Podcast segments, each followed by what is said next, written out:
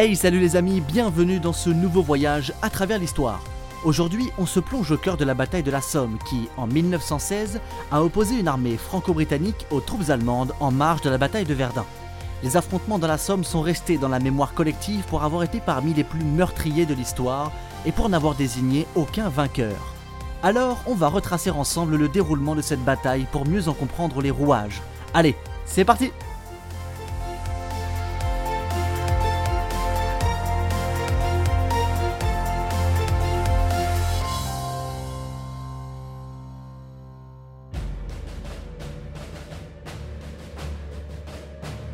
En juillet 1916, l'armée française est enlisée à Verdun dans un conflit sanglant et d'une intensité peu égalée. Pour faire souffler les hommes au combat, l'état-major prévoit de lancer une offensive dans la Somme. Le but est on ne peut plus clair, percer le front de l'Ouest, couper l'armée allemande en deux et briser le moral des soldats ennemis. En parallèle, les Français espéraient des poussées significatives sur les fronts russes et italiens. Dans le cadre de cet objectif, la Grande-Bretagne viendra au secours de la France, contrainte de focaliser la plupart de ses efforts sur Verdun. Le maréchal Douglas Haig, à la tête du corps expéditionnaire britannique en France, prendra les rênes de l'opération. En cela, la bataille de la Somme marque un moment charnière dans l'engagement britannique au cours de la Première Guerre mondiale.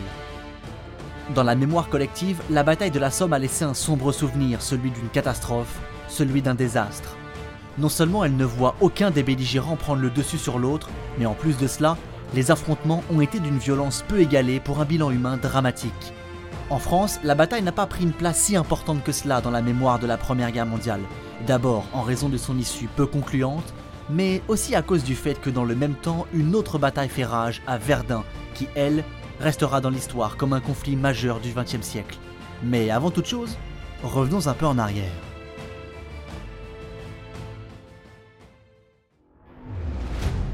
Mes chers amis, si vous le voulez bien, évoquons un peu le contexte historique de la bataille de la Somme. En juillet 1914, la Première Guerre mondiale éclate et met en branle des centaines de milliers d'hommes à travers toute l'Europe. Dans les premiers temps de la guerre, on assiste à des combats intenses et rapides, tous rassemblés au cœur de la période dite de la guerre de mouvement. La guerre de mouvement est une façon particulière de pratiquer l'art de la guerre sur laquelle misent la plupart des pays engagés dans le conflit durant l'année 1914. C'est la raison pour laquelle l'Allemagne lance son plan Schlieffen, une vaste opération dont le but est d'envahir le Luxembourg et la Belgique de défaire les troupes françaises massées de l'autre côté du Rhin et de foncer sur Paris. Ensuite, fort de la défaite française, les Allemands pourraient se tourner vers l'Est et s'attaquer à la Russie. Ce plan s'inscrit dans une vision à court terme de la guerre. À ce moment-là, on s'imagine que les combats seront terminés avant Noël tout au plus. Malheureusement, il n'en sera rien. Le 6 septembre 1914, Français et Anglais lancent une contre-offensive pour stopper les Allemands dans leur avancée vers Paris. C'est le début de la bataille de la Marne, les Français parviennent à défaire les Allemands contraints de reculer et d'abandonner leur rêve de prendre Paris. Cette bataille, qui voit l'échec du plan Schlieffen et la fin de l'avancée allemande, opère une bascule dans la guerre. Tous les espoirs d'une victoire éclair s'évaporent et le conflit se transforme en une véritable guerre des tranchées, creusée le long d'un front de plus de 150 km.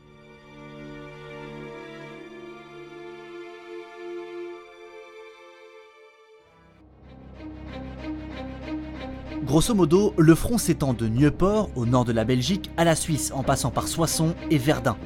S'ensuit donc une période caractéristique de la Première Guerre mondiale, la guerre des tranchées. De la mer du Nord à la Méditerranée, des galeries souterraines se creusent, des barbelés envahissent les champs de bataille, et les hommes se terrent. Le nord-est de la France va devenir le théâtre d'âpres combats durant lesquels deux armées se font face, entassées dans des tranchées, attendant désespérément l'offensive adverse. En 1915, les Allemands enregistrent quelques succès prometteurs et mettent l'armée française dans une position défensive dure à maintenir. Le front tient, mais menace de s'effondrer. Le bilan humain s'alourdit et la situation devient critique. Les combats vont alors stagner, faisant toujours plus de morts et de blessés. C'est ainsi que Joseph Joffre, nommé commandant en chef des armées françaises début décembre 1915, envisage de lancer une vaste offensive pour mettre les Allemands à l'agonie. Pour cela, il souhaite renforcer la coopération franco-britannique alors que les efforts alliés étaient jusque-là assez dispersés.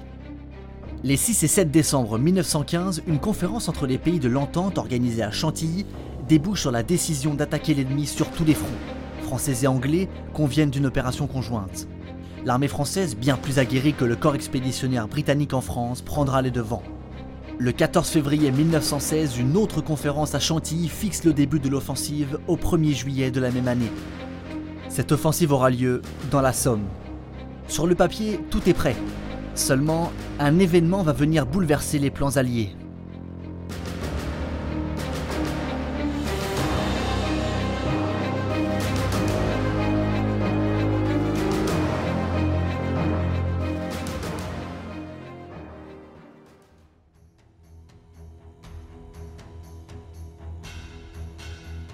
À la fin du mois de février 1916, les Allemands lancent une vaste offensive sur Verdun dans le but de saigner à l'armée française. Mais cette dernière est en place et se défend, malgré le déferlement d'obus allemands et les tirs incessants de l'artillerie. À partir de là, l'armée française, adoptant une position défensive, va s'enliser dans un bourbier qui va lui coûter très cher du point de vue humain et matériel. Étant donné que la bataille de Verdun ponctionne les troupes françaises, les Britanniques vont alors prendre le contrôle de l'opération qui doit avoir lieu dans la Somme, sous les ordres du maréchal Douglas Haig. Tous les efforts sont ainsi tournés vers un seul et même objectif, forcer les Allemands à détacher une partie de leurs troupes de Verdun pour permettre aux Français de souffler. L'enfer qui s'installe progressivement à Verdun marque profondément les esprits et épuise nombre des hommes engagés dans les combats. Malgré cela, la date ne change pas et les Alliés attaquent dans la Somme le 1er juillet 1916.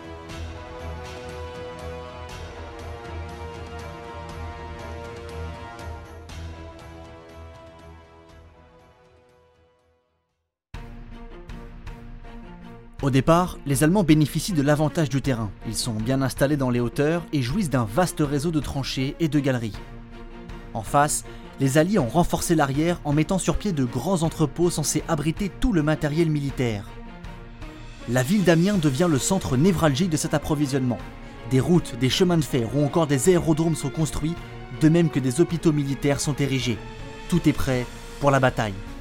Il est prévu que les Français attaquent au sud et les Anglais au nord. Le 1er juillet 1916 au matin, aux alentours de 6h30, l'assaut est lancé par les Britanniques qui attendaient cette bataille depuis des mois.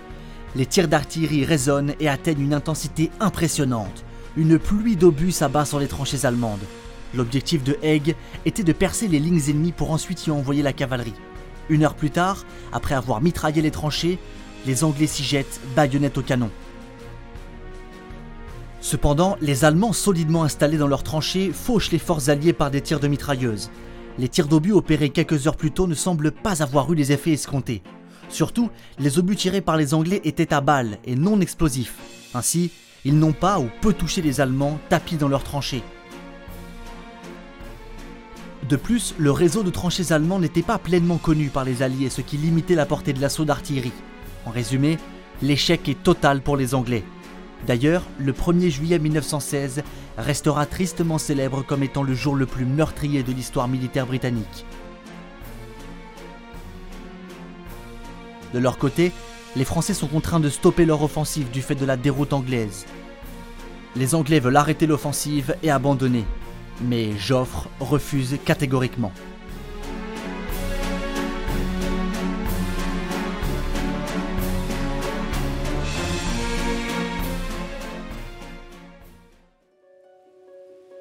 Les Alliés vont ensuite entamer un lent grignotage des positions allemandes durant de rudes combats.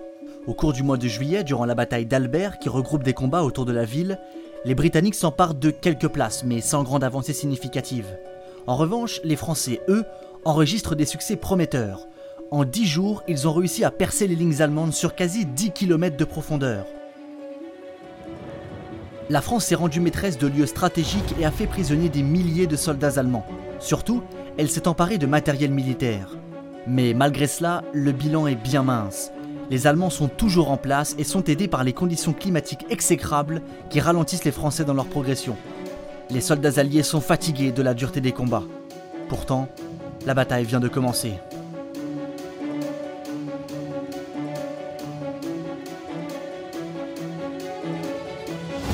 Les Allemands, sentant le danger d'un potentiel percement du front, décident de transférer plusieurs divisions de Verdun et d'Ypres pour aller se battre dans le bourbier qu'est désormais la Somme. Car oui, l'âpreté des combats, les conditions de vie horribles dans les tranchées, la violence des affrontements ou encore les conditions météorologiques désastreuses font de cette bataille un cauchemar.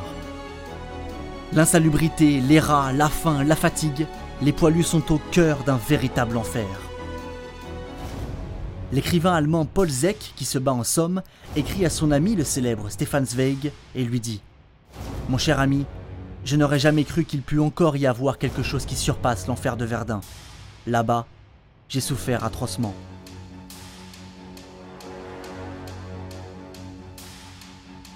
En septembre, après une courte interruption des combats, les affrontements repartent de plus belle. Les belligérants se rendent coup pour coup. Mais les pluies incessantes rendent les combats difficiles, en particulier pour les Alliés, qui n'ont guère d'autre choix que d'avancer s'ils veulent percer le front occidental. Du côté français, les offensives avortées s'enchaînent et Joffre commence à douter. Pourtant, un événement va venir donner une once d'espoir aux Alliés. Le 15 septembre, les premiers chars d'assaut britanniques appelés Mark I arrivent sur les champs de bataille. Son utilisation au devant de l'infanterie permet aux Britanniques d'avancer et de prendre des positions allemandes. Mais ses succès sont encore une fois très limités. La suite est inévitable. En novembre 1916, les conditions climatiques ne permettent plus de faire la guerre. Le 18, Joffre ordonne l'arrêt des combats. La bataille de la Somme vient de prendre officiellement fin.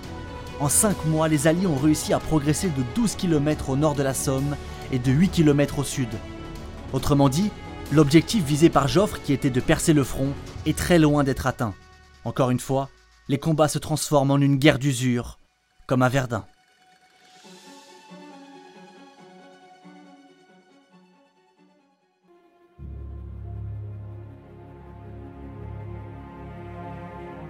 Le bilan de la bataille est extrêmement lourd, et c'est pour cela qu'elle restera dans l'histoire et occupera une place importante dans la mémoire collective. Les chiffres varient selon les sources et il est assez difficile d'estimer précisément le nombre de morts. Mais même s'ils diffèrent, les chiffres sont tous très élevés. Grosso modo, plus de 200 000 Britanniques, environ 60 000 Français et quasi 170 000 Allemands ont laissé leur peau sur les champs de bataille de la Somme.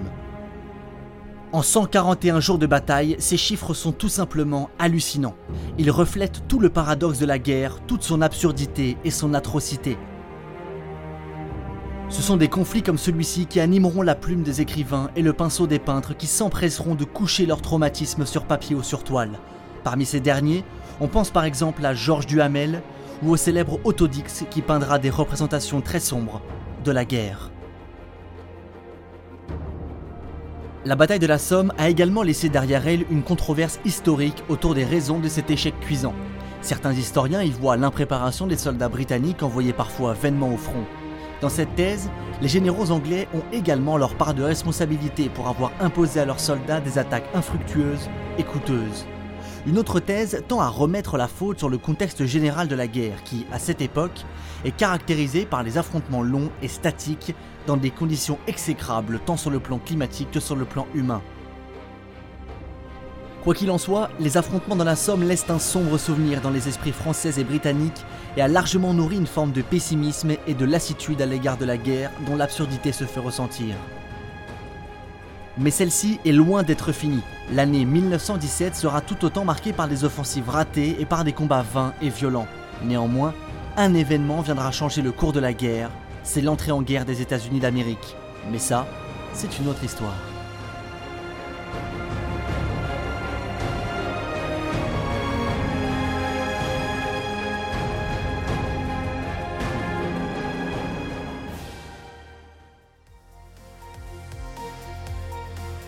Les amis, merci de votre écoute, j'espère que cet épisode vous a plu.